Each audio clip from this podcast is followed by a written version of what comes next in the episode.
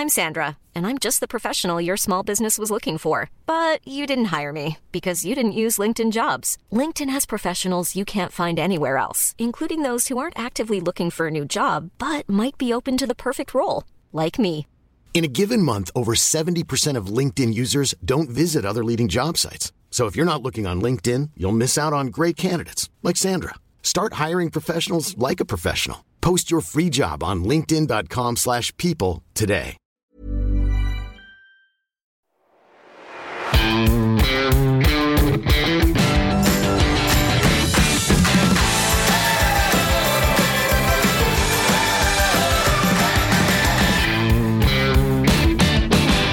Moin Moin und herzlich willkommen zu einer neuen Folge des Finanzrocker Podcasts. Ja, die Corona-Krise beschäftigt uns nun schon seit einigen Wochen und während des Shutdowns ist die Unsicherheit groß, wie es künftig weitergeht. Und mit dem Psychologen Dr. Stefan Juncker habe ich darüber gesprochen, wie man mit der Krise und der ungewissen Zukunft umgeht. Wir sprechen aber auch darüber, wie man sich bietende Chancen in der Krise nutzen kann. Und viele Menschen umtreibt gerade die Frage, wie man mit den Existenzsorgen umgehen kann. Wie kommt man persönlich aus dem inneren Krisenmodus und dem inneren November wieder raus? Und bietet diese Krise nicht eigentlich auch Chancen, die ich noch gar nicht auf dem Schirm habe? Oder ist tatsächlich alles so schlecht, wie es überall gemacht wird? Das sind natürlich Fragen, die mich persönlich auch beschäftigen. Passenderweise schickte mir der Psychologe Dr. Stefan Juncker mitten in dieser Phase sein Buch Krise Hirn an. Und darin geht es um den Umgang mit Krisen und wie man aus Motivationstiefs wieder herauskommt. Und nach dem Lesen machte ich Nägel mit Köpfen und lud ihn als Podcast-Gast für meine kommende Folge ein. Und wir sprechen im Interview über den persönlichen Umgang mit der Krise und wie man versuchen kann, aus dem Tief wieder rauszukommen. Aber es geht natürlich auch um Finanzrocker-Themen wie Geldanlage, verpasste Chancen und einiges mehr. Es ist eine komplett andere Folge dieses Mal geworden als sonst. Also das Thema Finanzen steht jetzt hier nicht im Vordergrund, aber ähm, ich wollte unbedingt jetzt nochmal ein Thema zu der aktuellen Corona-Situation bringen, was auch sehr kurzfristig aufgenommen wurde. Ich habe es ähm, an Gründonnerstag aufgenommen, also direkt vor Ostern und habe es dann auch selber geschnitten, genau wie die Jubiläumsfolge auch. Und das war zeitlich schon eine ziemliche Herausforderung. Aber das soll es jetzt erstmal äh, gewesen sein zum Thema Corona. Denn auch bei der Finanzvisier Rockt haben wir ja ein Corona-Crash-Tagebuch über fünf Wochen gemacht. Das kam jetzt am vergangenen Montag raus. Und ähm, ja, künftig möchte ich jetzt wieder zu den normalen Themen zurückgehen und deswegen ist diese Folge nochmal der häufig beschworene Blick über den Tellerrand und ich wünsche dir ganz viel Spaß beim Hören. Meine Leitung geht heute nach Heidelberg zum Diplompsychologen Dr. Stefan Juncker. Stefan hat mich Mitte März angeschrieben, weil er einen positiven Beitrag in der Corona-Krise leisten wollte. Darüber wollen wir heute sprechen und auch, wie man mit seinen Ängsten in Krisensituationen umgehen kann. Bevor es losgeht, aber erstmal herzlich willkommen im Finanzrocker Podcast. Wie geht es dir denn direkt vor Ostern, Stefan? Ach, mir geht's sehr ausgeglichen, muss ich sagen. Die letzten zwei bis drei Wochen waren ziemlich intensiv. Das hm. war, als ob man auf einen neuen Kontinent gebeamt wurde. und haben erstmal viele Nachtschichten eingebracht, die sehr, sehr fruchtbar waren und jetzt kehrt tatsächlich zu Ostern so ein bisschen Besinnlichkeit und Ruhe ein. Ja, wie bist du denn mit der Krise persönlich in den vergangenen Wochen umgegangen? Na, persönlich kann ich erstmal beruflich und privat trennen. Mhm. Ich bin im Homeoffice seit, seit drei Wochen mittlerweile und habe einfach meine ganzen Prozesse und meine, meine ganzen Termine auch umgelegt auf das digitale und virtuelle Geschäft. Ja. Das, das war zeitintensiv und ansonsten stand natürlich die Organisation in der Familie an, die Kinder zu Hause, der Schulbetrieb zu Hause, meine Frau zu Hause und dann einfach neue Rituale einüben, neue Absprachen und ja, das, das war, hat, hat, hat Zeit eingenommen. Hm. Aber es hat alles soweit funktioniert. Das hat alles sehr weit ganz gut funktioniert und ich muss ja sagen, ich bin auch in einer richtigen Luxussituation. Ich habe es relativ nah zu Wald und Feld hier. Hm und gleichzeitig trotzdem die Infrastruktur von einem, von, von, einer, von, einem, einem kleinen Städtchen vor der Tür. Also das ist äh, wirklich, Kinder haben hier Platz und das ist schön. Ja, wobei momentan haben wir ja auch eine etwas komische Situation, weil draußen scheint die Sonne. Wir haben das erste Mal über 20 Grad gehabt diese Woche, müssen aber zu Hause bleiben und fühlen uns innerlich wie im tiefsten November. ja, also ich finde, das läuft so ein bisschen parallel. Einerseits so sind das so die Bilder aus den Medien und was man so liest und die Zahlen. Ja. Das hat teilweise aber auch was Abstraktes. Und das andere ist so, dass dir die Sonne auf den Pelz scheint, wenn du das Fenster aufmachst und sehr wohl auch was von der Frühlingsluft mitkriegst. Mhm. Das steht wie so zwei Welten nebeneinander, finde ich. Mhm. Ja, und da ist natürlich die Frage, wie man damit umgeht. Darüber wollen wir heute auch sprechen. Und du bist promovierter Diplompsychologe, approbierter psychologischer Psychotherapeut, Lehrtherapeut für systemische Verhaltenstherapie und Ausbilder für klinische Hypnose. Was sind denn da so deine thematischen Schwerpunkte? Also ich habe einen ziemlichen Gemischtwarenladen. Hm. Ähm, ein Drittel meiner Zeit verbringe ich mit Klienten und Patienten, äh, sowohl einzelnen Paaren, Familien, Kindern, Erwachsenen, Jugendlichen, Teilweise stehen mehr Psychopathologien, also psychische Erkrankungen im Vordergrund. Teilweise es, es geht um Coaching, auch im Wirtschaftsbereich. Mhm. Ähm, das macht so ein Drittel aus. Ein weiteres Drittel ist die Arbeit in und mit Einrichtungen, Organisationen, Supervision in Kliniken, ähm, Beratung von Unternehmen, ja, Organisationsstrukturen. Das letzte Drittel ist, dass ich als äh, Lehrtherapeut, Dozent, ähm, Vortragsredner unterwegs bin. Mhm. Also sehr, sehr, sehr gemischt tatsächlich. Und die Schwerpunkte ähm, sind da auch sehr, sehr verschieden. Ich habe so ein paar Spezialgebiete, die mich sehr einnehmen, zum Beispiel die, die medizinische Hypnose, das im, im, Kontext von medizinischen Verrichtungen, die Begleitung von medizinischen Eingriffen mit Sprache zum Beispiel. Das ist einer meiner Schwerpunkte. Mhm. Und äh, du hast mich ja vor einigen Wochen angeschrieben und hast darauf verwiesen, dass du jetzt während der Corona-Pandemie deinen Beitrag liefern möchtest und du dein Buch Krise Hören an deswegen kostenlos zum Download anbietest. Warum ist dir das so wichtig, einen Beitrag dazu leisten in der Form? Also ich habe das Buch genau für, für so eine Situation wie jetzt geschrieben. Mhm. Und, äh, der Anlass dafür war tatsächlich so ein bisschen die Finanzkrise 2007, 2008, 2009, also krisenhafte Stimmung mehr und mehr aufkam dann kam irgendwann Fukushima dazu, dann kam die Euro-Krise dazu. Und aus rein professioneller Sicht war ich natürlich vielfach mit, mit Krisensituationen beschäftigt und habe mich immer weiter reingebohrt in diese Themen. Ja. Und habe die entsprechenden Vorgehensweisen, das Wissen, die Haltung dazu einfach verdichten wollen in einem Buch. Und jetzt kommt plötzlich so eine, so eine gewaltige krisenhafte Situation durch die Corona-Pandemie, und ich dachte nur einfach, genau, dafür ist es, dafür ist es geschrieben. Und ich denke, jeder soll irgendwie so seinen Beitrag bringen, was, was jeder leicht und gut geben kann, um gemeinsam als Gesellschaft durch so eine Zeit gut durchzukommen. Und das, das fiel jetzt nur wirklich nicht schwer. Hm. Gab es denn da Rückmeldungen, dass du das Buch kostenlos angeboten hast? Wie viele Downloads hast du denn jetzt gehabt so in den letzten Wochen? Oh Gott, also ich, ich kann es gar nicht mehr genau nachvollziehen, weil ich einerseits ähm, das Buch als PDF rausgegeben habe mhm. und das sozusagen dann frei fluktuiert und das, ich das nicht nachvollziehen kann. Und das andere ist, was mit meiner Internetseite und den Downloads da passiert. Und da, das ging jetzt in die Hunderttausende mittlerweile tatsächlich. Du hast sogar auch von Verlagen Angebote bekommen, oder? Genau, genau. Also ich habe die Rechte immer selber gehalten für das Buch. Ich habe das äh, im Eigenverlag veröffentlicht um äh, einfach es auch mal gut anpassen zu können mhm. und um nicht sozusagen von dem Verlagsgeschäft abhängig zu sein. Verlagsgeschäft nehme ich auch als sehr, sehr langsam wahr. Also die, ich hatte mit einem Lektor zusammen das, äh, das Buch auch ein Stück weit entwickelt, aber der, der Verlagsmarkt ist einfach extrem zäh und langsam und kommt meinem Denken und Handeln da nicht sehr gut entgegen. Hm. Hast du denn auch positives Feedback bekommen, dass es Leuten schon geholfen hat? Ja, äh, sehr sogar. Also erstaunlicherweise von sehr vielen Profis auch, also von, von Psychologen, von Beratungsstellen, von Kliniken, von medizinischem Pflegepersonal die sagen, dass das einfach, dass das Mindset, was ich da skizziere, dass das total hilfreich ist, eben auch in der Arbeit mit Menschen in Krisen. Also es ist so, ich habe es eigentlich gar nicht für Profis in erster Linie geschrieben gehabt, sondern für, für jeden. Hm. Aber gerade Profis scheinen daraus auch ihr eigenes Mindset nochmal gut schärfen zu können in dem Umgang mit Menschen, die in krisenhaften Situationen sind oder in ganzen Gesellschaften, Organisationen, die in Krisen sind. Hm. Ja, ich habe das Buch ja auch mittlerweile gelesen und finde es wirklich gut. Es ist auch schnell gelesen, es ist sehr lebendig, weil du auch viele Beispiele, also so praktische Beispiele genommen hast, um sich das besser vorzustellen. War dir das dann auch wichtig, dass du durch diese Beispiele die Abstraktheit von Psychologie so ein bisschen ausblendest? Ähm, ich, ich erinnere mich, im, im Studium habe ich äh, eins meiner ersten Seminare gehalten, musste eine Hausarbeit und musste eine Präsentation dazu machen. Hm. Und nachdem ich meine Präsentation abgeliefert hatte, meinte der sehr, sehr alte Professor dann zu mir, Herr Junge, das war ja alles ganz nett, aber ich finde Sie viel zu plakativ. ähm, das habe ich als Lob genommen und habe gedacht, okay, daraus musst du eine Tugend machen. Offensichtlich neige ich eher zu einem Stil, die Dinge möglichst anschaulich zu gestalten und hm. nicht zu abstrakt.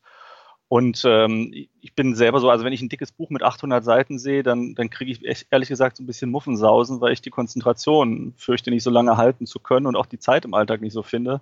Deswegen liebe ich Geschichten, die mir schnell was verdichten und was vermitteln. Also kurze Beispiele, Erzählungen. Also ich habe Bücher gerne auf dem Klo oder auf dem Nachttisch liegen.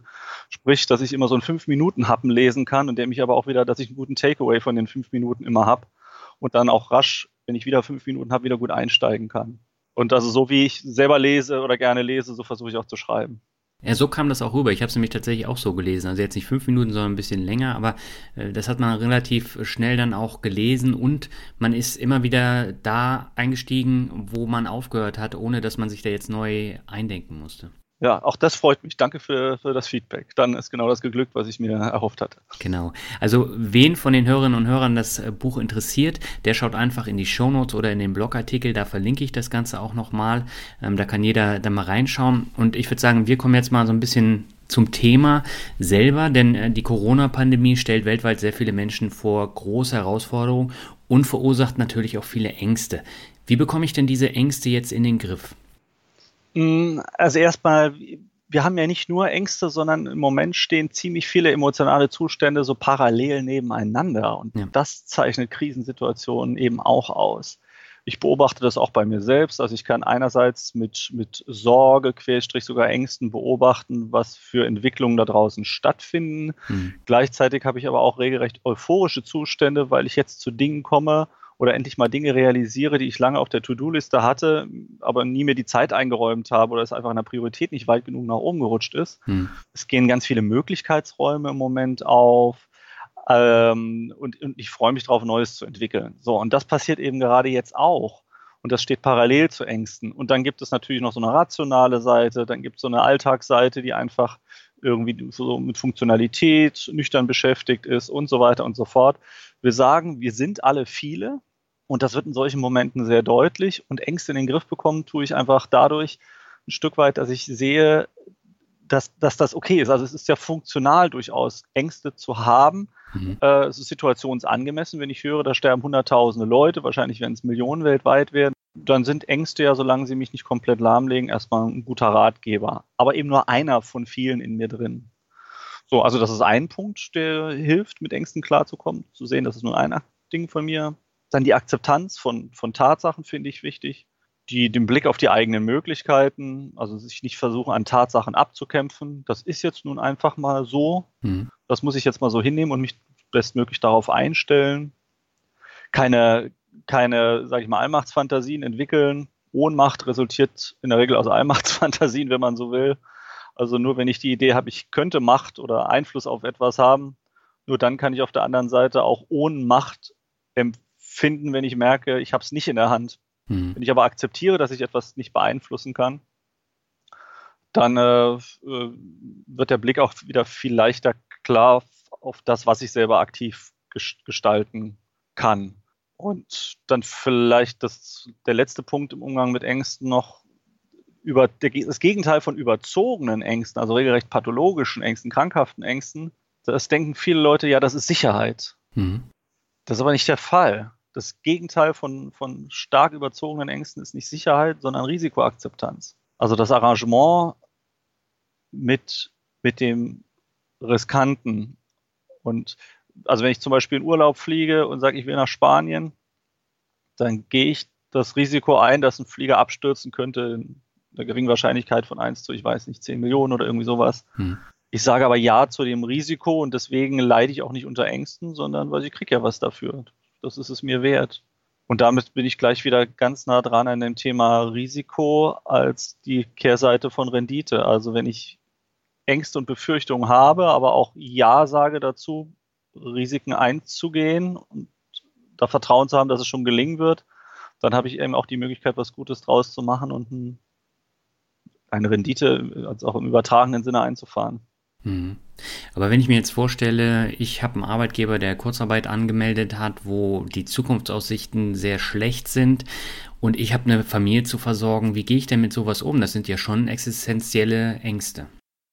Also den Blick erst nochmal klar machen auf das, was sind die Probleme, die ich tatsächlich habe. Mhm. Probleme haben per Definition immer Lösungen. Also wenn ich sage, ich habe ein Problem ist meine finanzielle Lage, dann kann ich gucken, ist es wirklich ein Problem? Kann ich daran etwas lösen? Kann ich Kurzarbeitergeld, kann ich Kredite beantragen? Kann ich meiner Ausgabenseite strafen. Oder wenn all das ausgeschöpft ist, dann ist es nur noch eine Tatsache und ich frage mich, wie kann ich mich gut mit der Tatsache arrangieren? Was kann ich stattdessen machen? Welche Handlungsmöglichkeiten habe ich? Also das, das sagt sich immer so leicht, wenn man selber gerade halbwegs auf dem Trockenen sitzt hm. ähm, und keine nassen Füße hat.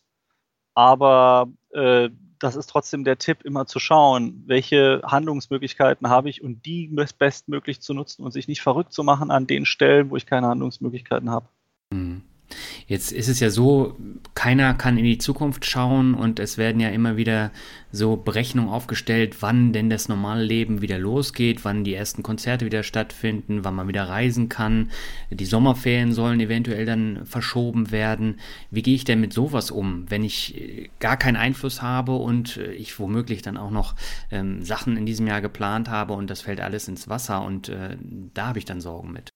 Ja, das, das macht auch ziemlich demütig. Ja. Ich habe ich hab gemerkt vor ein paar Wochen, wie mich das psychisch tatsächlich ein bisschen belastet hat, Stück für Stück zu sagen, oh, die Bahnfahrkarte, die kannst du in die Tonne treten, das mhm, wird genau. nichts, das ist im April und dann, oder hast du Konzertkarten, das wird auch nichts. Und dann habe ich mich entschlossen, einfach alles, was äh, bis Ende des Jahres ist an Konzertkarten, an Hotelübernachtungen, an Bahnfahrten, an Urlauben äh, rauszusuchen aus meinen Unterlagen, eine Kiste zu nehmen. Auf diese Kiste habe ich draufgeschrieben, abgeschrieben und habe alles reingepackt. Mhm. Was nicht heißt, dass es alles abgeschrieben ist, aber mental habe ich es erstmal akzeptiert als abgeschrieben. Wenn ich jetzt da wieder was rausholen kann, dann freue ich mich drüber, aber ich rechne nicht damit. Ja. Das ist aber von der Blickrichtung angenehmer, als jede Woche wieder neu enttäuscht zu werden, jede Woche wieder neu eine Hoffnung be zu begraben. So arrangiere ich mich lieber damit, dass dieses Jahr einfach mal anders läuft und das alles abgeschrieben ist. Wenn doch noch was klappt, ist schön. Hm. Was sind denn so typische Fragen, die du momentan bei deinen Beratungen bekommst? Hm, wie kann meine, meine bisherigen Rollen, wie können die weitergehen? Sowohl äh, beruflich, hm ähm, wie muss ich mich umstellen, wie kann ich mich umstellen, als auch privat. Was bedeutet das für meine Rolle eben als, als zum Beispiel Familienvater, mhm. äh, Bruder oder pflegender Angehöriger? Hm, von Organisationen auch stark die Frage der Umstellung und Aufrechterhaltung der bisherigen Funktionalität. Viele waren da erstmal in so einer Art Schockmoment drin. Mhm. So Pausetaste, okay, jetzt ist mal vier Wochen anders, aber dann ist ja bestimmt wieder alles normal. Und da wird auch mehr und mehr einfach realisiert, dass so äh, zurück zum alten Zustand so schnell nicht passieren wird und eben das Umstellen auf einen ganz anderen Rhythmus und auf eine ganz andere Funktionsweise. Das, das sind viele Anliegen und Fragen, die im Moment kommen. Mhm. Dann bei Einzelnen, viele haben es tatsächlich mit Grübeleien und mit Befürchtungen zu tun und Grübeleien lassen sich von sauberen Nachdenken dadurch unterscheiden, dass sie, dass sie nicht zum Punkt kommen. Du findest kein Ergebnis. Also es sind so, was mache ich wenn, was mache ich, wenn ich krank werde, was mache ich, wenn das passiert, was mache ich, wenn das passiert. Um, ähm, und wie ich aus solchen Grübelgedanken eben wieder rauskomme und ins produktive Nachdenken, das mich wirklich weiterbringt, das ist eine Frage. Und dann natürlich auch wirklich die Frage nach der Zukunft, dass viele immer noch versuchen, irgendwie die Glaskugel doch irgendwo herzukriegen das ist unser natürliches Kontroll- und Orientierungsbedürfnis. Und ähm, wie, wie, arrangiere ich mich einfach mit dieser Enttäuschung, dass es das im Moment nicht, nicht gibt? Hm. Das sehe ich auch ein, als eine der größten Gefahren an, dass man sich zu sehr in irgendwelche Prognosen verliebt, anstatt in alternativen Szenarien einfach zu denken und sich für unterschiedliche Szenarien einfach aufzustellen und damit zu arrangieren, dass man eben nicht weiß, was die Zukunft jetzt genau bringen wird. Also ich finde zum Beispiel, jetzt ähm, war ja der neueste Wirtschaftsweisenbericht, dass nächstes Jahr die Wirtschaft wieder anziehen wird und so. Also das finde ich, ähm, das, das ist irgendwie ein nettes Narrativ, um Hoffnung zu machen, aber eine Prognose, wie wo die Wirtschaft in einem Jahr sein wird, ist unter den gegebenen Bedingungen bei der Volatilität, die in den ganzen Ereignissen drin ist, ähm, könnte man ja fast sagen, echt unseriös. Ja. Ja. Aber jetzt hast du eben gesagt, wie gehe ich mit Grübeleien um? Wie schalte ich das denn aus? Es reicht ja dann nicht, einfach den Fernseher auszulassen und keine Nachrichten mehr zu gucken. Nee, tatsächlich nicht, sondern erstmal sich selber zu beobachten, was ich da eigentlich denke. und überhaupt zu identifizieren, ist das jetzt ein sinnvolles Nachdenken, was ich da treibe, mhm. oder ist es nur ein Grübeln? Also ich rate dazu, sich tatsächlich mal, wenn man merkt, ich bin da gedanklich beschäftigt, in Form von Fragen aufzuschreiben, was einem durch den Kopf geht. Also zum Beispiel, was, was mache ich, wenn ich erkranke? Was mache ich, wenn mein Partner mich verlässt? Mhm. Was mache ich, wenn das noch neun Monate geht und so weiter? Und dann zu schauen, äh, komme ich bei, bei dem Nachdenken da weiter? Und wenn ich nicht weiterkomme, ist es offensichtlich ein Grübelgedanke. Mhm. Dann rate ich dazu, dieses Grübeln zu verlagen an einen unwirtlichen Ort, die eigenen Grübelfragen zu nehmen, sich in die Besenkammer zu stellen oder in den Verschlagkeller oder auf den Dachboden und sich eine ganze Stunde lang ausschließlich mit den Grübelgedanken zu beschäftigen. Das ist meistens ziemlich heilsam, weil man merkt, dass man nicht vorwärts kommt. Ähm, und äh, es verseucht einem nicht das Bett oder das Sofa mit Grübelgedanken, sondern das Bett bleibt für, für Schlafen und Sex vorbehalten, das Sofa für ent, entspanntes äh, Spielen oder Fernsehen gucken. Und mhm. das, das Doofe ist immer das Grübeln nebenbei. Wenn, dann sollte man es aus, ausschließlich und absichtsvoll tun. Mhm. Jetzt ähm, bist du ja in einem Finanzpodcast zu Gast und auch die Finanzmärkte haben natürlich enorm gelitten in den letzten Wochen. Welche Rolle spielt denn dieses Thema Finanzen bei diesen Ängsten? Es ist ein Punkt von vielen, aber er kommt in der Regel nie ganz explizit und in Reinkultur hervor, sondern tritt tatsächlich hinter andere Sorgen häufig zurück. Mhm. Also da ist, ich finde das ganz schön zu beobachten, dass das Finanzielle dann eben doch nur ein Means to an End, also ein Mittel zum Zweck ist und kein, kein Selbstzweck. Mhm. Und also es, es, kommt immer mittelbar in irgendeiner Form in den, in den Gesprächen und in den Anliegen der Klienten vor, aber nicht, nicht als unmittelbarer Fakt. Mhm.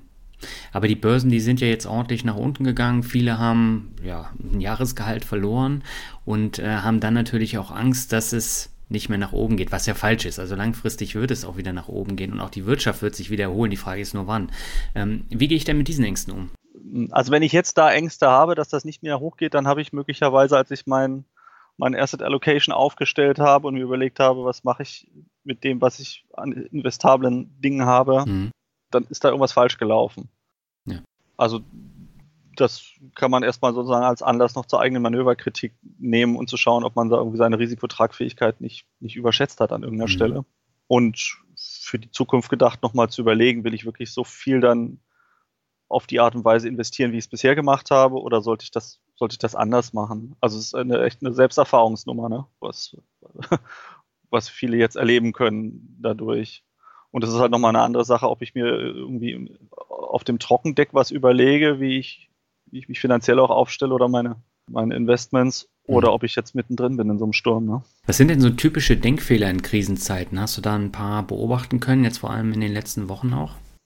Äh, ja, in der Tat. Also einen wichtigen Denkfehler fand ich so, es ist diese Illusion, dass, oder die Idee, dass man Zweifelsfreiheit bräuchte in seinem Kopf, bevor man ins Handeln kommt. Also ich, mhm. die Idee, dass man wissen müsste, äh, was jetzt richtig ist, und dann kann ich ja auch entscheiden und klar handeln und meine persönlichen Schritte unternehmen. Ähm, und das kriege ich in, in Krisenzeiten nicht, sondern ich muss klar entscheiden unter unklaren Bedingungen. Ja. Also immer, immer ins Risiko wieder gehen. Ich komme ohne Risikoakzeptanz, komme ich überhaupt nicht aus Krisen raus und ich komme vor allem nicht ins Handeln rein. Also das sieht man jetzt auch an diesen Corona-Pandemie-Maßnahmen zur Eindämmung, dass unterschiedliche Länder gehen so ein bisschen unterschiedlich vor. Ähm, äh, und die, ob es richtig ist oder nicht, sehe ich erst mit einem, mit einem, mit einem ganz schönen zeitlichen Versatz. Ich muss aber trotzdem sehr klar Entscheidungen treffen und irgendwelche Maßnahmen machen. Hm sonst komme ich nicht vorwärts. Also wenn ich mich zu sehr verliebe in die Idee, dass ich den Zweifel aus meinem Kopf kriegen müsste, dass das, was ich jetzt tue, richtig ist, dann komme ich nicht vorwärts. Also das ist ein so ein typischer Denkfehler. Also Zweifel ist okay und trotzdem klar entscheiden ist wichtig.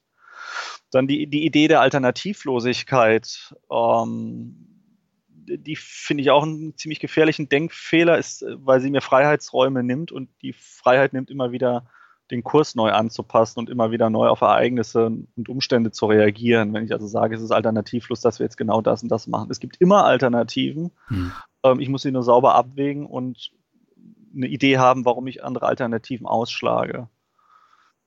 Einen weiteren Fehler finde ich, wenn ich mich zu sehr in meinen eigenen Blasen äh, bewege, also so einen Selbstbestätigungsfehler mache, mich in Echokammern im Internet bewege, wenn ich mehr auf die Google-Algorithmen vertraue, die mir das immer Gleiche widerspiegeln, anstatt wirklich mal lieber verrückt zu denken. Krisenzeiten sind eben das, wo du Prioritäten ganz neu setzen musst und wo du wirklich, also wo das Verrückte seine Chance hat. Mhm. Also äh, und dadurch komme ich auf neue kreative Ansätze, die mich, die mich oder die Gesellschaft wieder rausbringen aus der Nummer und die auch eine ganz große Innovationskraft dann im Endeffekt haben. Also dahin, wo ich, wo ich angezweifelt werde, da, wo ich die Fragen gestellt kriege, auf die ich nicht gleich sofort eine Antwort habe, dahin gehen, dahin gehen, wo, wo ich am liebsten nicht mit Leuten diskutieren möchte. Das ist gerade in Krisenzeiten wichtig und gut, weil dann das Neue passiert und das Neue ein gutes Einfallstor kriegt und eben auch neue innovative Ideen. Dann ist ein Denkfehler, dass wir gerne danach Lösungen suchen, wo wir wo sich komfortabel anfühlt. Also Ökonomen suchen im ökonomischen Bereich, Virologen im gesundheitlichen Bereich und äh, die, die, äh, die radikalen Kirchengänger in Texas, die, die suchen, die sagen, wir müssen äh, mehr beten und uns trotzdem in der Kirche treffen und dann wird das besser. Also jeder sucht so in seinem Bereich ja. und einzeln wird da kein Schuh draus. Ähm, wenn man nur sich da bewegt, wo es für einen selber hell ist, wo man sich irgendwie komfortabel. Wir müssen in die dunklen Gassen gehen, in die Bereiche, äh, wo uns erstmal mulmig ist. Wir müssen uns die anderen Bereiche angucken ähm, und, und diese verschiedenen Systembereiche zusammenführen. Ansonsten ist das ein, ein gigantischer Denkfehler und schließlich dann das Denken prinzipiell überhaupt anderen zu überlassen, einfach nur zu schauen, was die anderen machen, geht natürlich auch noch hin los. Also zum, jeder hat jetzt eine Europalette Toilettenpapier zu Hause stehen. Ja. Und ich denke, ah, die anderen kaufen Toilettenpapier, dann sollte ich das auch tun und lieber zwei Pakete, wenn es geht. Ja, mein Gott, ähm, ja, es, ist, es ist total menschlich, dass wir mit der Horde rennen, aber innezuhalten und so im besten aufklärerischen Sinne den eigenen Verstand immer nochmal zu gebrauchen und wirklich nochmal neu hinzudenken und sauber zu überlegen, also nicht auf das Denken nur der anderen zu verlassen. Mhm. Und gleichzeitig ähm, typischen Denkfehler finde ich auch, dass ich selbst alles besser wissen müsste. Das ist äh, halt ich Das ist auf der anderen Seite, also man kann von zwei Seiten vom Pferd fallen. Das ist natürlich auch dämlich, sondern ich brauche brauch Vertrauen in, in Autoritäten, in, in, in Expertise, die andere einfach mal besser. Also ich finde das jetzt immer witzig, dass sich irgendwie dann irgendwie Schauspieler oder äh, selbstberufene äh, Experten besser in Virologie auskennen, obwohl sie überhaupt keine medizinische Ausbildung haben. Also ich muss dann einfach darauf vertrauen, wenn Herr Drosten irgendwie eine Lageeinschätzung zu, aus virologischer Sicht gibt, mhm. dann muss ich einfach mal hinnehmen, dass das richtig ist. Also ich finde das auch immer spannend, wenn ich mir überlege, wo müssen schnell Entscheidungen getroffen werden. Das ist bei der Feuerwehr, beim Militär, bei der Polizei, im Operationssaal. Ähm, und, und, da herrschen klare ähm, Hierarchien und Entscheidungsketten vor einem brennenden Haus fängst du ja auch nicht an zu diskutieren mit deinem Feuerwehrhauptmann, ob ich jetzt Schlauch A oder Schlauch B oder Schlauch C nehme, sondern da vertraue ich darauf, dass einer die Expertise hat, das jetzt einzuschätzen, dann machen wir das erstmal so. Also das finde ich einen Denkfehler, zu denken, dass ich selber alles besser beurteilen können müsste als, als andere, sondern ich, ich brauche Expertise, ich brauche Vertrauen in Autoritäten. Hm. Ja, ich bin auch ganz bei dir, aber wenn wir jetzt äh, beim Beispiel Virologen bleiben, da gibt es ja auch komplett unterschiedliche Ansichten. Wenn man jetzt einen äh, Dr. Drosten nimmt und äh, dann den äh, anderen Experten, ich glaube Kekuli heißt der, mhm. ähm, die haben ja auch komplett unterschiedliche Meinungen. Ja, das, das macht aber nichts. Also das ist auch was Typisches für Krisenzeiten, dass sich die Experten, vor allem die Experten so ein bisschen unterschiedlicher Domänen, nie so richtig ganz einig sind. Da merkst du, oh, okay, es gibt also keinen ganz klaren Lösungsweg. Dann äh, haben wir es offensichtlich mit einer Krise zu tun. Nichtsdestotrotz, was das Fachwissen angeht, vertraue ich beiden ein Stück weit. Und dafür haben wir ja wieder Routinen entwickelt in einer demokratischen Gesellschaft, die klares Handeln erzeugen. Deswegen mhm. ist es ja so wichtig, dass, dass die Politik und damit die Stellvertreter der Bevölkerung einen Weg entwickeln, auf den ich dann auch wieder vertraue und das ja. dann einfach erstmal mache. Darauf vertrauen heißt nicht davon auszugehen, dass es auf jeden Fall das Richtige ist, aber dass es jetzt erstmal ein Weg ist und dass wir auf dem Weg neu dazulernen. Mhm. Ja, und so, wenn ich jetzt nochmal Drosten zum Beispiel nehme, finde ich finde ihn ein unglaublich gutes Modell für Lernen. Also der, der Mann war sich nie zu schade, von einer Woche auf die nächste seine Meinung zu kassieren, mhm. und, äh, eine andere Meinung kundzutun, ja. aber immer rational begründet. Warum? Also ändern sich die Fakten, ändert er auch seine Meinung und das, das ist in Krisen wichtig, dass du eine Lernorientierung siehst.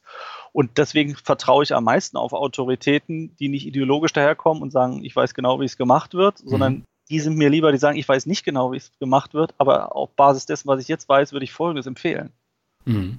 Ja, das ist äh, sehr wichtig. Und du hast die Politik jetzt eben schon angesprochen. Auch hier hat sich das Bild so ein bisschen geändert. Also vor der Krise ähm, hatten wir schon eine Politikverdrossenheit und viele waren unzufrieden mit der großen Koalition. Aber das Management während der Krise kam doch sehr gut an bei vielen Menschen.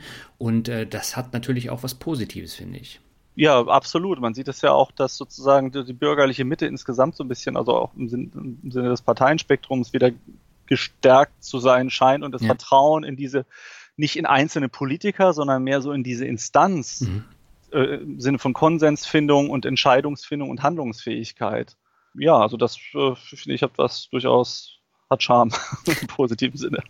Ja, du hast ja eben die Echokammern schon angesprochen. Äh, mir ist das jetzt auch aufgefallen in den letzten Wochen. Also egal, was man jetzt nimmt, ob das die sozialen Netzwerke sind, wo ich ja meine Blase habe an, an festen Kontakten oder Leuten, denen ich dann auch folge, oder ob das nun YouTube ist, wo ich ja immer äh, für mich aufbereitete Videos angezeigt bekomme aber ich gucke nicht über diesen Tellerrand hinaus, sondern ich bin zu faul, einfach über diese Videos hinauszuschauen. Genauso bei Facebook und anderen ähm, Sachen. Und das ist tatsächlich auch ein generelles Problem mit der Digitalisierung. Ja, ja absolut. Ich, ich bin, ich glaube, vor zehn Jahren über ein nettes Buch gestolpert, das hieß Verirren. Hm. Eine Anleitung für Anfänger und Fortgeschrittene. Fantastisch. Also dem, dem Zufall eine Chance lassen und nicht zu versuchen, immer nur auf dem direkten Wege in meiner mentalen Einflugschneise äh, genau bedient zu werden. Ja. Ähm, damit sperre ich Chancen und das Neue aus. Also die Rolle des Zufalls ist, ist, ist doch gigantisch und ich bin nicht sicher, ich glaube, es war, als die neue Google-Zentrale gebaut wurde, kam man auf den Trichter, dass es nicht schlau ist, wenn die Klos und Kaffeeküchen dezentral sind und jeder in seinem Team das eigene Klo hat, sondern die haben die Klos sehr zentral gelegt, weil sie mhm. gemerkt haben, dass die meisten Innovationen eben nicht absichtsvoll am, am grünen Tisch entstanden sind, sondern durch Zufälle durch, Entschuldigung das Wort jetzt, aber durch Scheißhausgespräche, sprich die Leute aus unterschiedlichsten Abteilungen sind sich bei dem Weg zum Klo irgendwie begegnet, man kam irgendwie durch Zufall in irgendwie ein Gespräch hm. und jetzt entstehen neue Ideen. Also auch das Verirren kann man institutionalisieren und, und das, das Neue braucht eine Chance und deswegen immer nur auf die Algorithmen zu schauen, die mir das geben, was ich schon denke, mhm. äh, ja, dann äh, das ist ein ziemlich konservativer Ansatz, so, so gesehen. Mhm. Ja, aber das ist ja bei allem, was du mittlerweile hast, ob das nun Spotify ist, YouTube, Netflix, dir wird ja immer das Gleiche dann vorgesetzt und du musst dann schon selber entscheiden, wenn du mal darüber hinaus was äh, schauen oder machen möchtest. So gesehen kann einem nichts Besseres passieren als so eine gelegentliche Krise. Äh, also das soll jetzt nicht zynisch klingen, natürlich mhm. soll die nicht zu teuer sein und, und mich das Leben oder die Existenz kosten. Ja. Aber dieses rausgeworfen werden aus den, aus den Routinen, das stärkt natürlich die eigene mentale Dehnungsfähigkeit und einfach wieder neu an Dinge hinzudenken und neue Aspekte wieder reinzukriegen und einfach nochmal quer alles, alles neu zu betrachten aus anderen Perspektiven. Hm. Ja, sehr interessant. Äh, gibt es denn weitere hilfreiche Tugenden für solch schwierige Zeiten, die ich mir aneignen kann? Und vielleicht habe ich sie ja auch schon und äh, die ich dann verstärken kann? Äh, ja, absolut. Also erstmal dieses verrückte Hindenken. Ich finde das immer, also zum Beispiel, ich, ich, ich meide äh, im persönlichen und privaten Kontakt, zum Beispiel Psychologen, wie der, wie der Teufel das, das Weihwasser, mhm. ähm, weil ich dann merke, oh, du fängst an, nicht in diesen eben immer gleichen Bahnen zu drehen. Und mein Bekanntenkreis besteht aus sehr, sehr unterschiedlichen Menschen, die sind alles, bloß keine Psychologen. ähm, das ermöglicht es aber verrückt zu denken. Also aus der Perspektive eines Schweißers auf eine Sache, aus einem Sachverhalt zu gucken, ist, ist eine andere als die, die aus der Rolle eines Psychotherapeuten. Mhm. Und äh, jemand, der Dachdecker ist, denkt nochmal wieder anders hin. Und das, also das finde ich eine hilfreiche Tugend, ähm, immer wieder die Sichtweisen zu verrücken und neu zu denken. Ja. Den Mut zu haben, Fehler zu machen, finde ich eine ganz entscheidende Tugend. Also sprich, unter mangelhaften Bedingungen zu entscheiden, etwas zu tun und genau zu gucken, was passiert denn durch dieses neue Tun. Hm. Und zu sagen, okay, okay, ich lerne gerade was, ich lerne gerade was über diese, auf diesen, aus diesen Kosmos, in den ich zum Beispiel dieser Corona-Pandemie reingeworfen wurde, was in diesen, was die Gesetzmäßigkeiten in diesem neuen Kosmos sind. Und jetzt ist, war das nicht unbedingt falsch, was ich vielleicht vor einer Woche entschieden habe, hm. aber es war vielleicht nicht optimal. Ich kann eine andere Entscheidung jetzt neu treffen. Also so eine eigene Toleranz gegenüber eigenen vermeintlichen Fehlern, aber auch gegenüber Fehlern von anderen. Also ich, ich finde das ein bisschen ätzend, wenn ich jetzt diese ganzen Leute höre, die sagen, ja, man hätte vor drei Monaten schon das und das anders machen sollen. Also die, die im Nachhinein alles immer besser gewusst haben wollen. Ja. Das, das finde ich ätzend. Ich äh, möchte ermutigen, selber möglichst viele Fehler zu machen, die dann aber auch zu kassieren, wenn ich sie als solche erkennen kann. Mhm. Und anderen aber auch diese Fehler zuzugestehen. Also jetzt auch Experten, auch Politikern, also auch gesellschaftlichen Strukturen, solange Lernen passiert. Ne, aber wenn, wenn Leute Angst vor Fehlern haben, entscheiden sie nicht. Dann kommen wir nicht ins Handeln mhm. und dann kommen wir auch nicht aus Krisen raus. Also das finde ich eine wichtige Tugend. Fehler machen, Fehler akzeptieren, anderen Fehler zugestehen. Hm. Um, und das Zweifeln als solches. Also nicht, nicht, ist eine wunderbare Krisentugend. Zweifeln heißt ja nichts weiter aus, außer das, wie es gerade ist, nochmal im Unterschied zu was anderem zu sehen und zu überlegen, könnte es nicht auch alles ganz anders sein, ja. als das, wie wir alle gerade denken, dass es ist. Und das ist auch eine wunderbare mentale Dehnungsübung, die mich fit hält, immer wieder auf Situationen reagieren zu können. Und eine, eine letzte hilfreiche Tugend, äh, die hat mir ein alter griechischer Gott beschert.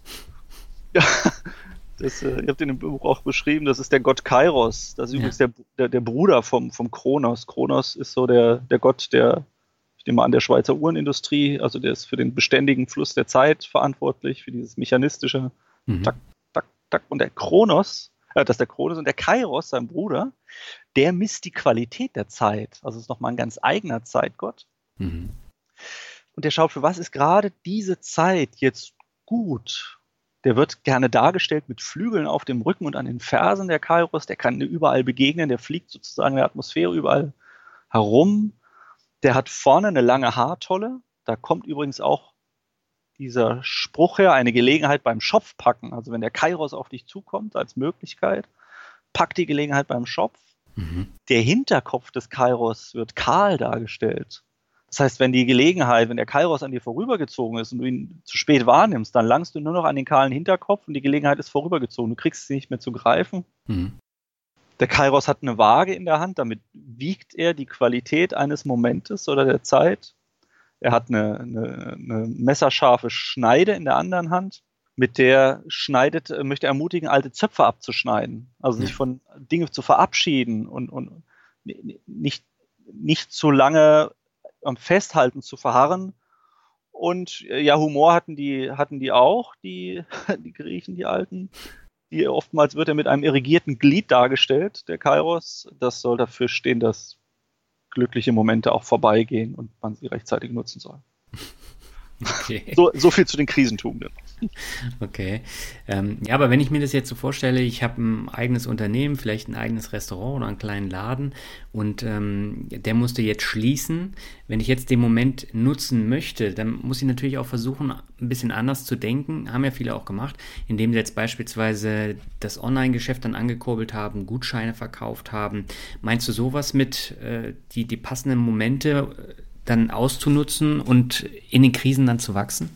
Genau, also zu schauen, was sind jetzt Bedürfnisse der, der mein, prinzipiell der Menschen, die ich bedienen kann, die ja. ich mit meinen Möglichkeiten gut bedienen kann. Vielleicht ist aber auch jetzt eine gute Möglichkeit, mich von einem Geschäftsmodell, das auch vorher nur sehr eingeschränkt funktioniert hat, mich mhm. zu verabschieden und eine Sache komplett zu beerdigen und vielleicht mir eine neue Geschäftsidee zu suchen. Ja. Das kann manchmal auch sein.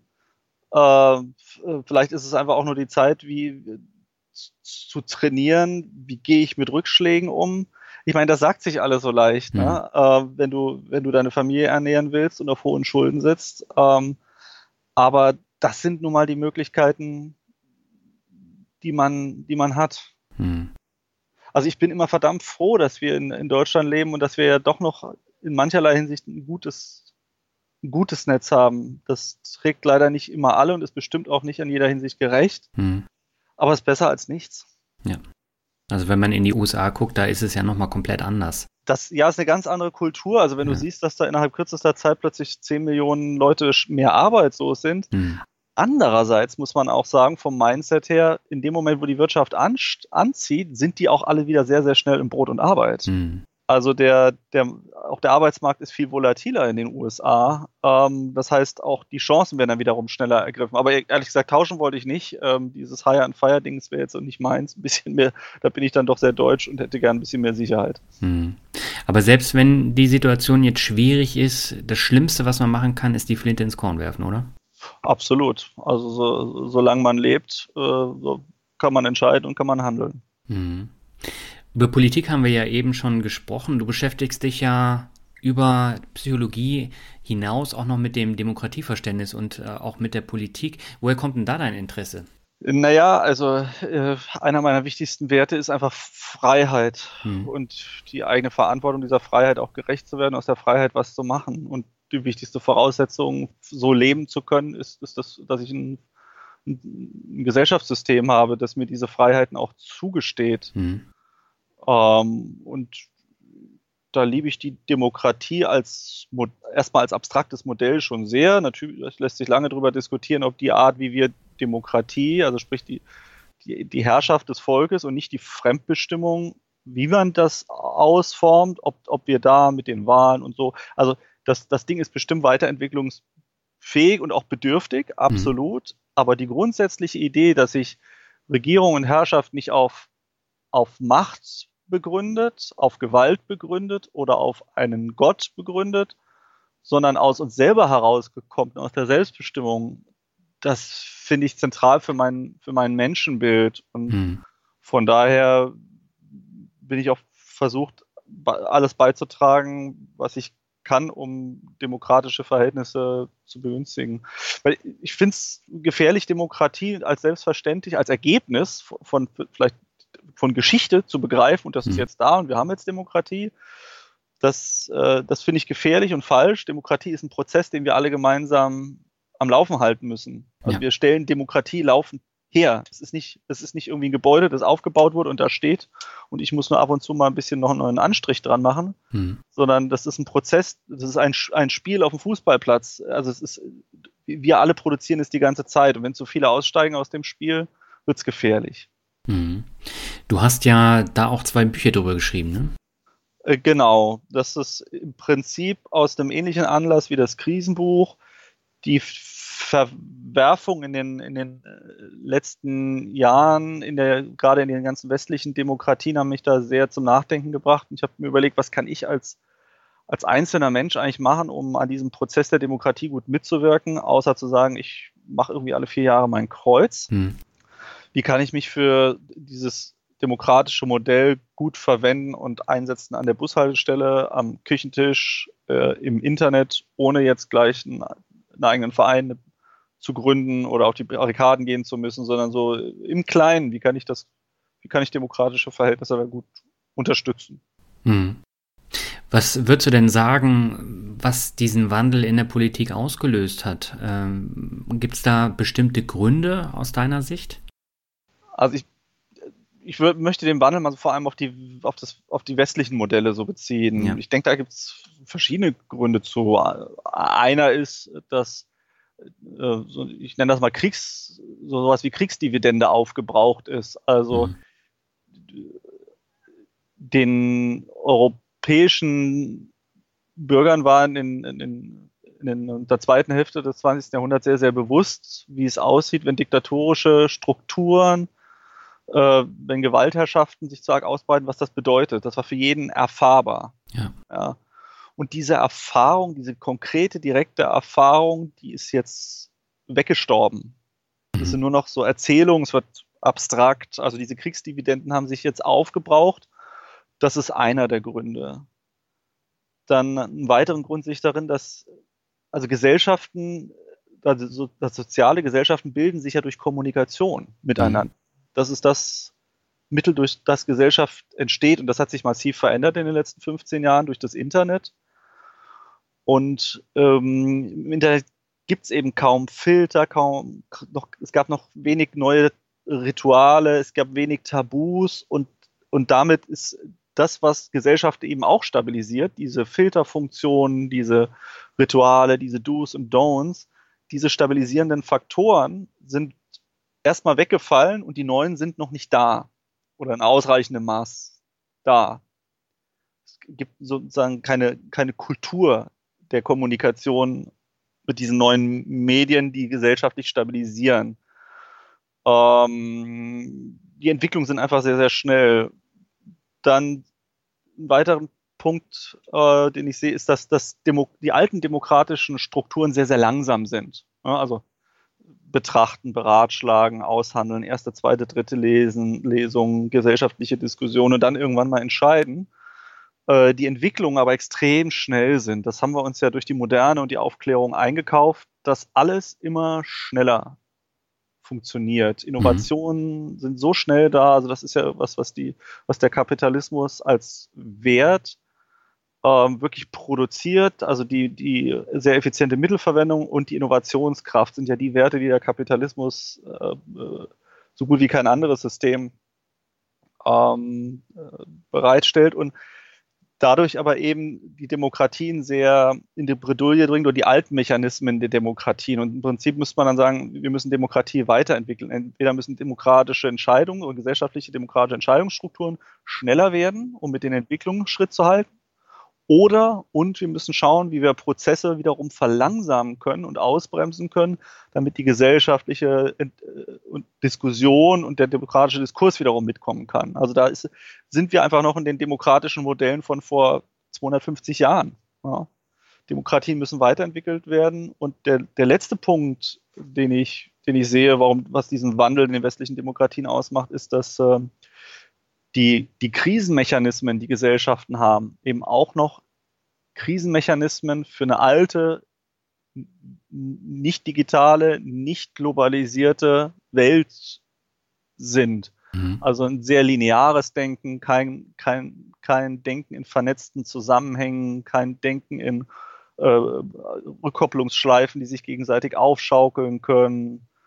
Ähm, es, es, gab Ansätze dazu durch durch Organisationen wie, wie eben die UNO, WTO und solche Geschichten, die jetzt aber, die aber alle nicht krisentauglich genug waren, diese Komplexität der Vernetzung und damit äh, diese Krisenfitness bereitzustellen. Und ja, all das nährt dann immer die, die Ränder. Also wenn krisenhafte Szenarien sich immer mehr verdichten, auch im politischen äh, und Instabilität aufkommt, dann ist das immer ein guter Nährboden für das Populistische, für die Ränder, für das Extreme.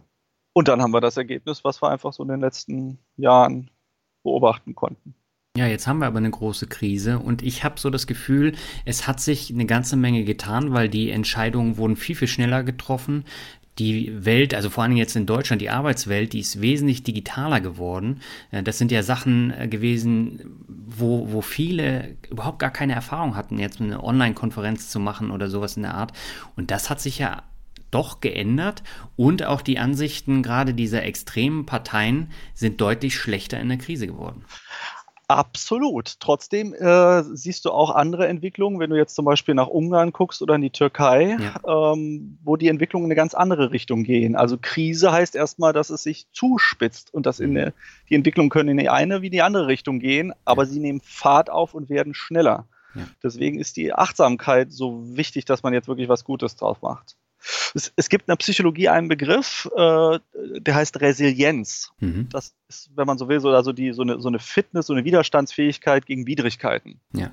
Und Früher hat man gedacht, so, naja, Resilienz, es gibt resilientere Menschen, es gibt resilientere Systeme, die da irgendwie widerstandsfähiger sind und es gibt halt welche, die sind nicht so, die sind dann irgendwie anfälliger. Heute wissen wir aber, dass Resilienz eben nicht im luftleeren Raum einfach da ist oder entsteht, sondern Resilienz entsteht durch Herausforderungen. Mhm. Also dadurch, dass extrem herausfordernde Situationen, Querstrich Krisen da sind, entwickle ich neue Stärken und werde dadurch wiederum widerstandsfähiger. Also das ist die große Chance dann wieder, die hier drin liegt und so wie du es eben auch skizziert hast, ne? das Digitale ist auf dem Vormarsch. Wir ja. sehen, wir können ganz anders, wir können Prioritäten ganz anders setzen, wir können lernen und arbeiten und lieben und, und uns begegnen, total neu erfinden.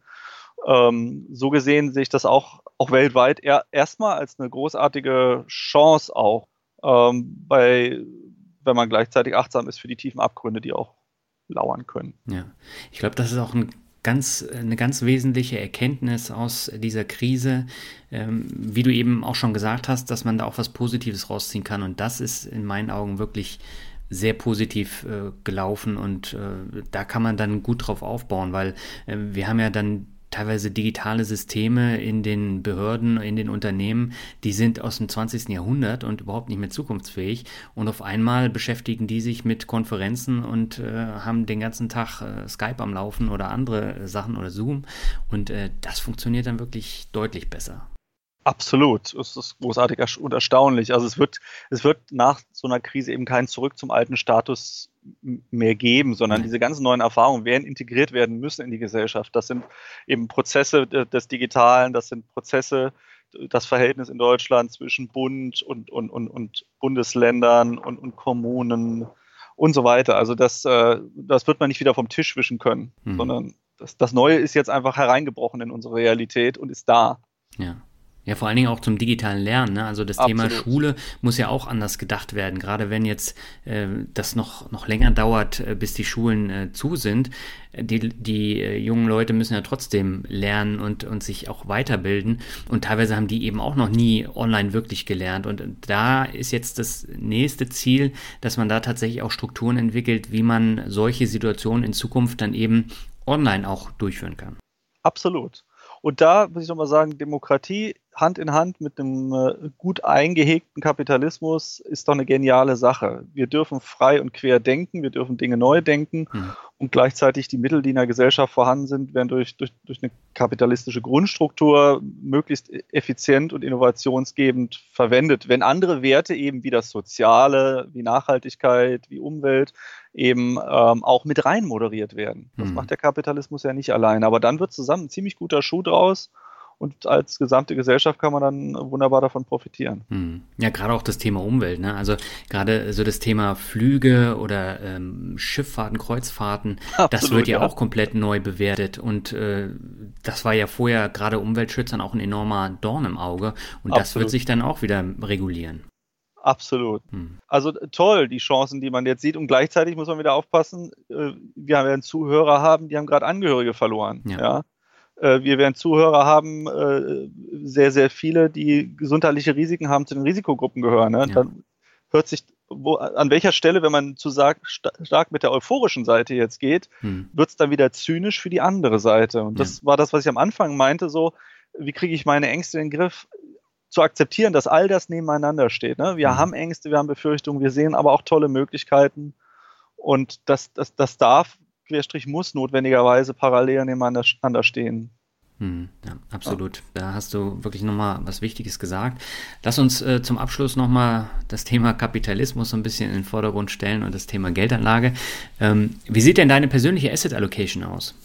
Also mein wichtigstes Asset ist erstmal meine Arbeitskraft. Mhm. Und das wird, finde ich, in der Diskussion um Finanzen häufig einfach übersehen, dass das erstmal, solange ich irgendwie noch, zumindest, äh, ich meine, ich bin jetzt Mitte 40 in der Blüte meines Lebens stehe, hm. zu schauen, wie kann ich dieses wichtigste Asset erstmal gut absichern und weiter pflegen. Ja. Das habe ich zum Beispiel dadurch getan, dass ich in äh, meine, meine Zulassung und meine Approbation in anderen Ländern habe anerkennen lassen in, in den letzten Jahren. Mhm. Äh, um zu sagen, dass dieses Asset auch weiter gut funktioniert. Ich weiß ja nicht, wie es in Mitteleuropa weitergeht aber ich, ich kann ja zum Beispiel auch noch gut Englisch. Das heißt, ich kann meine Dienstleistung auch auf, auf einer anderen Sprache erbringen. Ich brauche aber die Erlaubnis dafür. Also habe ich mhm. sozusagen dieses Asset ein Stück weit dadurch abgesichert, dass ich entsprechende Zulassungen in anderen Ländern erworben habe. Ja. Dann, ähm, ich, ich habe mich, ich, in äh, der Vorbereitung auf dieses Gespräch mit dir, habe ich gemerkt, ich tue mich so schwer mit diesem Begriff investieren und Investment. Mhm. Weil so sehe ich mich ja irgendwie äh, gar nicht, sondern für mich stand immer so im Vordergrund, ich möchte möglichst prognosefrei meine, meine Altersvorsorge betreiben können. Und als mhm. Selbstständiger mhm. muss ich natürlich selber gucken, wie ich, wie ich meine Altersvorsorge organisiere. Ja. Ähm, und dafür Verantwortung übernehmen. Und die Idee, wie kriege ich das prognosefrei? Also nicht prognosefrei wäre ja, ich kaufe irgendwie jeden Monat eine VW-Aktie, lege die unter das Kopfkissen und bete, dass die dann, wenn ich in Rente gehe, dann irgendwie noch taugen, um mir dann wieder davon Brötchen kaufen zu können. Ja. Und dann gucke ich jeden Tag nervös in die Zeitung, was macht die VW-Aktie? Das ist natürlich Mist, das ist nicht prognosefrei. Deswegen habe ich in meinem Asset also eine, eine, sehr, sehr breite Diversifizierung. Gehe ich gleich noch ein bisschen genauer drauf ein. Diversifizierung ist so der, ist, ist so der Leitgedanke. Ähm, und ich, ich hing so ein bisschen an dem Begriff eben Investment. Ja. Dann habe ich mir gedacht, ich weiß gar nicht, wo das Wort herkommt. Und dann habe ich heute Morgen mal in so ein etymologisches Wörterbuch reingeguckt, wo, was heißt da eigentlich investieren? Und jetzt pass auf, da steht äh, spät äh, Mittelhochdeutsch investieren heißt mit den Amtsinsignien bekleidet werden. Aha. Und ist verwandt tatsächlich mit dem Begriff Travestie. mhm. ähm, also auch sehr, sehr witzig. Also auch da geht es wieder eine Weste, ein Kleid anziehen, also sprich in eine Rolle hineinschlüpfen. Ja. Investieren heißt also in eine Rolle hineinschlüpfen und man könnte auch sagen, eine Verantwortung mit, den, mit bestimmten Insigien zu übernehmen. Also das finde ich schön zu sehen, dass auch da eben nochmal äh, Kapital zu haben und zu investieren bedeutet, Verantwortung zu übernehmen und in eine, in Rollen hineinzugehen. Mhm. Für mich hat es ja eben den Hauptzweck der, der Altersvorsorge. Das sprich, je mehr meine alte berufliche Rolle, mein wichtigstes Asset die, meine beruflichen Rolle als Psychologe, Psychotherapeut irgendwann abnehmen werden, umso mehr muss ich in andere Rolle hinein in, äh, investieren, mhm. also die Insigen neuer Rollen annehmen, wenn es meine eigene Arbeitskraft weniger kann. Ähm, meine Asset Allocation sieht so aus, dass ich in einem selbst, äh, also in einer selbstgenutzten äh, Immobilie äh, wohne, also sonst wäre sie ja nicht, wäre sie ja nicht selbst genutzt. Mhm. Ähm, ich wohne also im eigenen Haus und habe meine Praxis auch hier im Haus. Ich habe eine Vermietungsimmobilie noch. Daneben habe ich ein breit gestreutes äh, ETF-Portfolio. Ja. 70, 30, 70 äh, in MCI World und der Rest in Emerging Markets. Das macht so knapp 60 Prozent, wenn ich die Immobilien mal rausnehme, 60 Prozent aus vom, vom Portfolio. Mhm. Äh, Rohstoffe habe ich 20 Prozent, Krypto 5 und P2P 20, beziehungsweise muss ich sagen, hatte. Also es hat sich ja sozusagen in den letzten Wochen deutlich verschoben alles. Mhm. Die P2P-Geschichte habe ich immer nur gesehen als ähm, nicht als Buy and Hold, sondern tatsächlich so als Platzhalter für Liquidität. Mhm.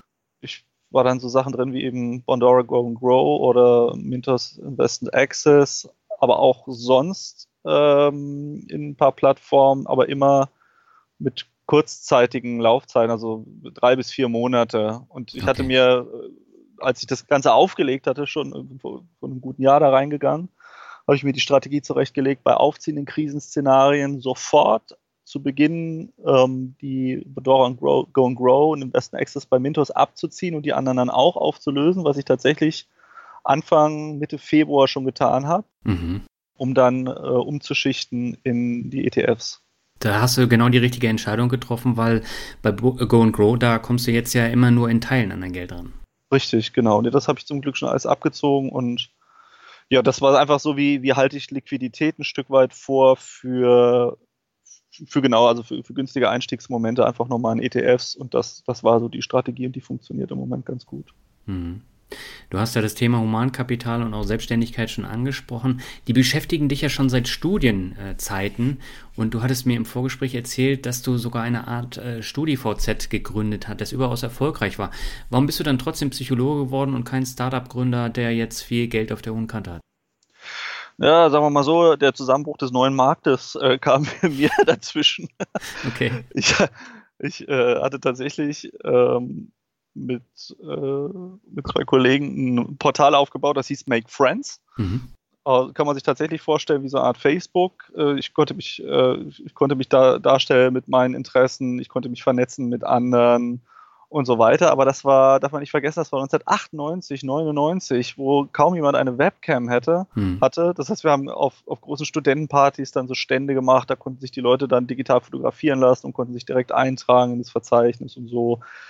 Ähm, damit waren wir quasi ein Stück weit zu früh dran, aber wir hatten einen Unterpunkt, der hieß unipartys.de. Da konntest du, äh, deutschlandweit konntest du deine Unipartys da eintragen, egal ob das eine große Party von einer großen Fachschaft ist oder einfach bei dir im Wohnblock oder im mhm. Studieheim. Und das Ding ging vollkommen durch die Decke mit hunderttausenden Sideviews im Monat. Binnen kürzester Zeit. Ähm, und dann, dann äh, stand äh, standen große deutsche Landesbanken bei uns auf der Matte. Ähm, wir haben Businesspläne ausgearbeitet, die wollten uns an die Börse, an den neuen Markt bringen. Mhm. Die Businesspläne waren komplett fertig und dann ist der neue Markt eben zusammengeklappt und damit auch das Modell.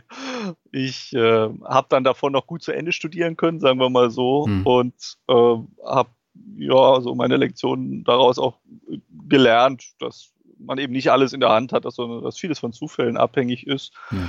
Und äh, das lief ja immer so parallel zum Studium. Also ich war immer schon am Menschlichen interessiert und irgendwie so Soziologie, Psychologie, Geschichte, irgendwie sowas. Ja. Ähm, also das war interessengetrieben und das, das hat ja dadurch nicht nachgelassen. Ja, aber äh, das heißt, du trauerst dem auch nicht hinterher. Äh, nein, nein, nein. Also so, ich, ich würde hinterher trauern, es nicht versucht zu haben oder so eine, wenn mal so eine Idee da ist, sie nicht einfach mal probiert zu haben. Das, das würde ich bereuen, aber ich, ich, ich kann ja nicht was bereuen, was ich nicht selber nicht in der Hand habe, sondern was von Zufällen abhängt. Hm. Nee, überhaupt nicht, nee. Also im Gegenteil, ich finde das irgendwie toll. Wer weiß denn, was die Zukunft bringt und welche Möglichkeiten als nächstes wieder entstehen und wo einen äh, die Gezeiten so hinspülen. Ja, es gibt viele spannende Chancen und äh, da muss man aber dann hinkommen. Und das ist häufig äh, so ein bisschen schwierig, wenn du in deinem Alltagstrott drin bist und eben, wie schon gesagt, nicht nach links und nach rechts guckst. Ja, genau, genau. Also ich, ich mache meinen, also ich muss sagen, ich mache meinen Job schon echt sehr gerne, sehr, sehr gerne. Aber ich könnte mir auch vorstellen, in fünf Jahren, dass irgendwie, dass, dass, mich, dass ich was ganz anderes mache. Hm. Aber nicht, weil ich jetzt fünf Jahre lang absichtsvoll darauf hingearbeitet hätte, sondern dass irgendwelche Zufälle im Leben irgendwas gebracht hätten und äh, wenn ich achtsam genug dann gewesen sein werde, ich dann möglicherweise da was angestellt hätte und daraus wieder was gemacht hätte. Hm. Ja. Also wenn ich gucke, was ich jetzt, dass ich jetzt hier heute hocke, mit dir rede, das, das habe ich ja nicht irgendwann mal irgendwo so geplant oder auch den, den Job, wie ich ihn als Psychologe oder Psychotherapeut heute mache, das, ich mache das auf eine relativ untypische Art und Weise möglicherweise das habe ich ja nie geplant. Das waren so viele Zufälle, die da eine Rolle spielen. Und hm. ja, also da habe ich keine, keine Machbarkeitsfantasien. Äh, so wo sehe ich mich in zehn Jahren und genauso wird es kommen. Also nee, nee. Aber hast du denn Zukunftsaussichten, wo du hin möchtest? Ähm, ja, die beziehen sich aber weniger darauf, was ich konkret tue, sondern hm. welche Werte mir wichtig sind. Und die, die Werte habe ich jetzt im Gespräch auch skizziert. Also hm. Freiheit, Demokratie, aus Möglichkeiten was machen, äh, gegenseitig aufeinander achten in Gesellschaften, sich als Gesellschaften weiter stärken und die Freiheit unterstützen. Also diese, das, das wäre was, einfach diese Werte weiter gut in irgendwelchen gesellschaftlichen Rollen gut leben zu können. Im Moment ist es die Rolle, die ich habe, oder die Rollen, die ich habe. Die können sich aber auch verändern, aber ich denke nicht, dass die Werte, die mir wichtig sind, dass die sich verändern werden. Die werde ich in jede Rolle mitnehmen. Ja, dann lass uns zum Abschluss nochmal das obligatorische Finanzrocker Word Shuffle machen. Das kennst du ja schon. Ich nenne die Begriffe, du sagst einfach, was dir dazu einfällt. Und beginnen möchte ich mit einem, das habe ich auch aus dem Vorgespräch, was wir hatten, nämlich Millennium. Äh, teuer. Ich hatte, ich hatte irgendwann 1995 äh, erfahren, dass man sich ja Markennamen ein, eintragen lassen kann beim deutschen Patentamt und, und, dann kam ich auf die Idee, ich müsste mir den Namen Millennium eintragen lassen, fünf Jahre vor der Jahrtausendwende. Ja. Ähm, und hatte dann festgestellt auf dem deutschen Patentamt, dass zwei Wochen vorher jemand auf die Idee schon kam, sich den Namen Millennium 42 Markenklassen eintragen zu lassen. Habe die Episode wieder vergessen und habe da 1999 im Spiegel gelesen, dass jemand Multimillionär geworden ist, weil er genau das getan hat und diese Markenrechte vertrieben hat. Das äh, ja, war auch so eine Business-Chance, die vorübergezogen ist, aber da habe ich auch keine Reue, sondern äh, witzig, was es für Chancen immer wieder gibt. Ja, ja, das stimmt. Der nächste Begriff ist Promotion habe ich betrieben für mich nicht direkt an der Uni, sondern ich habe ein freies Forschungsprojekt gehabt. Auch mhm. da war, war, mein Gott, wieder die Freiheit, meinen Interessen nachzugehen. Ich habe mich mit Schuld und Schamgefühlen und der, beschäftigt und wie sie das Lernen vorantreiben, wie Schuldgefühle das Lernen okay. vorantreiben. Das war sehr motivierend für mich als Forschungsprojekt, ganz persönlich. Ja, das ist auch ein spannendes Thema. Absolut, genau. Ja. Der nächste Begriff ist Finanzrocker Podcast. äh, ein, ein ständiger Begleiter in den im, vor allem in den Letz-, im letzten Jahr, mhm. ähm, als ich überhaupt darauf aufmerksam äh, geworden bin, spannende Gespräche, Gesprächspartner, spannende Themen und für mich tatsächlich auch ein ganz neuer Kosmos, der mir vorher so nicht zugänglich war. Ja, das finde ich äh, echt spannend, weil äh, du hast mich ja tatsächlich angeschrieben, weil du den Finanzrocker Podcast hörst, sondern äh, und nicht einfach so. Nee, absolut. Das war, das war zielgerichtet, absichtsvoll. Ich ich habe vor, vor einem guten Jahr äh, Gerd Kommer gelesen. Äh, ja. so. so, und dann bin ich sozusagen reingestrudelt in die ganzen Sachen und bin eben äh, als stabilen Begleiter. Den Komma, den hatte ich ja dann irgendwann fertig gelesen, aber ich hatte keinen weiteren stabilen Begleiter. Den habe ich dann aber unter anderem in Form deines Podcastes gefunden. Sehr schön. Dann kommen wir zum nächsten Begriff, das ist Ängste. Ähm, normal, sehr, sehr fruchtbar, ähm, aber eben nur ein Teil von uns. Ja, also Leute mit extremen Ängsten werden das wahrscheinlich anders sehen, aber äh, du kennst das ja aus der eigenen Erfahrung und auch aus der Arbeit mit deinen Patienten. Ne? Absolut.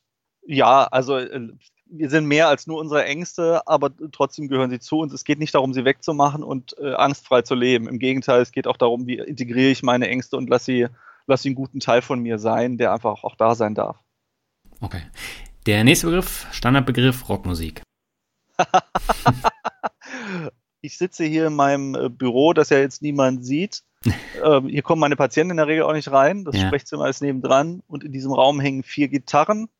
Okay. Ähm, es liegen Schaumstoffe in der Ecke und hier stehen noch etliche Mikrofone und hier äh, rollen äh, und Kabel rollen rum. Ähm, so viel dazu.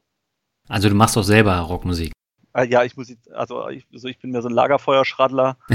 aber ganz wichtige Ressource. Und ich, ich, ich überlege gerade, inwieweit, äh, ob, ob ich auf deinem Podcast so schnell gelandet bin, ähm, weil da Rocker mit drin vorkamen. Also ich, äh, jetzt wo ich so anfange drüber nachzudenken, war glaube ich, also ich meine, der, der, Köder muss ja vor allem dem Fisch schmecken und nicht ja. dem Angler. Und ich glaube, da, das war einer, einer der, das war so, das hat mich, glaube ich, mit geködert tatsächlich. Stelle ich gerade so fest.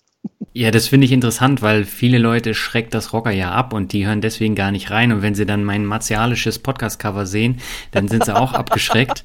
Aber wenn sie dann reinhören, dann bleiben sie dran, weil ein Großteil der Hörer und auch ein Großteil der Gäste hat mit Rockmusik rein gar nichts zu tun. Ja, ja. Naja, es also hat, hat für mich auch was mit Lebensstil zu tun, absolut. Das stimmt. Der vorletzte Begriff ist Kapitalismus. Wie schon erwähnt, also Kapitalismus, nichts vertritt die beiden Werte Innovationskraft und Verteilung von Mitteln so gut wie Kapitalismus, hm. aber alleine für sich genommen ist er desaströs.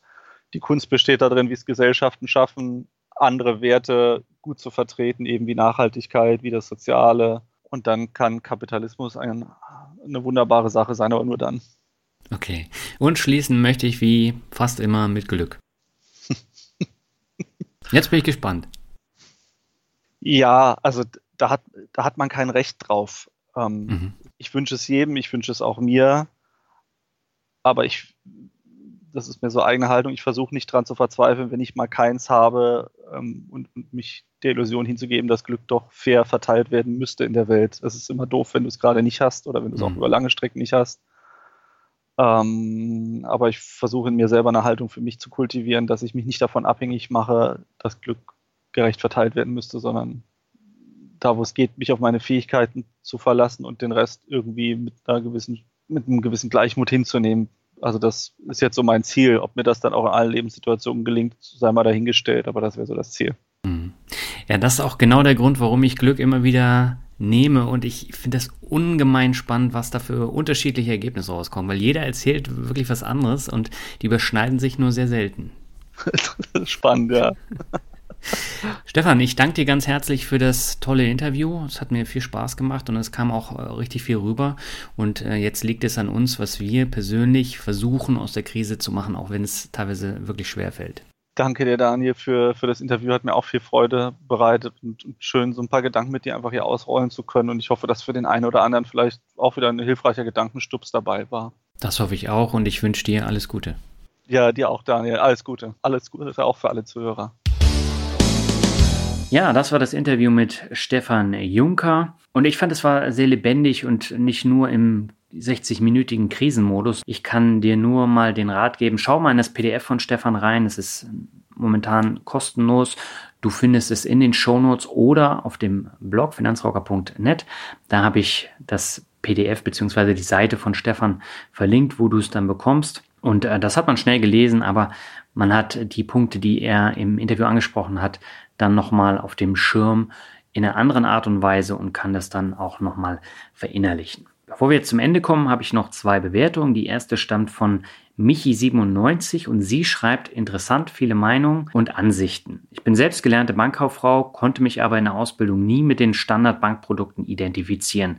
Wenn ich nicht hinter dem Produkt stehe, kann ich es auch nicht guten Gewissens verkaufen. Dank deinem Podcast macht es mir wieder Spaß, mich privat mit verschiedenen Anlagemöglichkeiten auseinanderzusetzen und mir viele verschiedene Seiten anzuhören. Danke dafür. Ja, Michi, ich danke dir ganz herzlich für deine Bewertung. Das ist ja auch durchaus mal ein etwas anderer Blickwinkel. Und ja, so ein Feedback freut mich ungemein, weil ich will ja äh, die Bankangestellten nicht hier in die Pfanne hauen, sondern ähm, das Problem liegt ja nicht an den Angestellten, sondern das liegt am System. Und solange dieses System nicht geändert wird, wird sich da eben auch nicht so viel ändern. Und wir haben ja bei der Finanzvisier Rockt auch eine sehr spannende Folge zum Thema Bank von innen gemacht mit einem ehemaligen Bankangestellten und der Journalistin Dani Patum. Da kannst du ja nochmal reinhören und da wird auch der Zwiespalt deutlich, den die Angestellten haben und man darf da eben nicht äh, die dafür verantwortlich machen, dass das System halt so nicht richtig funktioniert.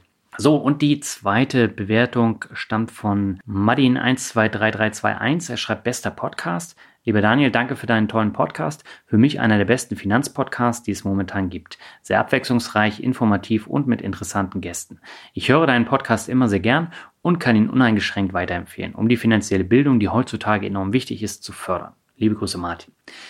Ja, Martin, ich danke dir herzlich für die Bewertung und freut mich ungemein, dass dir der Podcast so gefällt und ich hoffe, dass ich weiterhin auch so spannende Themen bringen kann, dass die Abwechslung so weit oben bleibt. Also so Themen wie in dieser Folge beispielsweise der psychologische Umgang mit der Corona-Krise. Ja, damit bin ich jetzt am Ende angekommen. Jetzt gibt es erstmal zwei Wochen gar keinen Podcast mehr von mir, weder bei der Finanzvisier Rockt, wo wir jetzt in der Staffelpause sind, noch beim Finanzrocker Podcast. In zwei Wochen geht's weiter.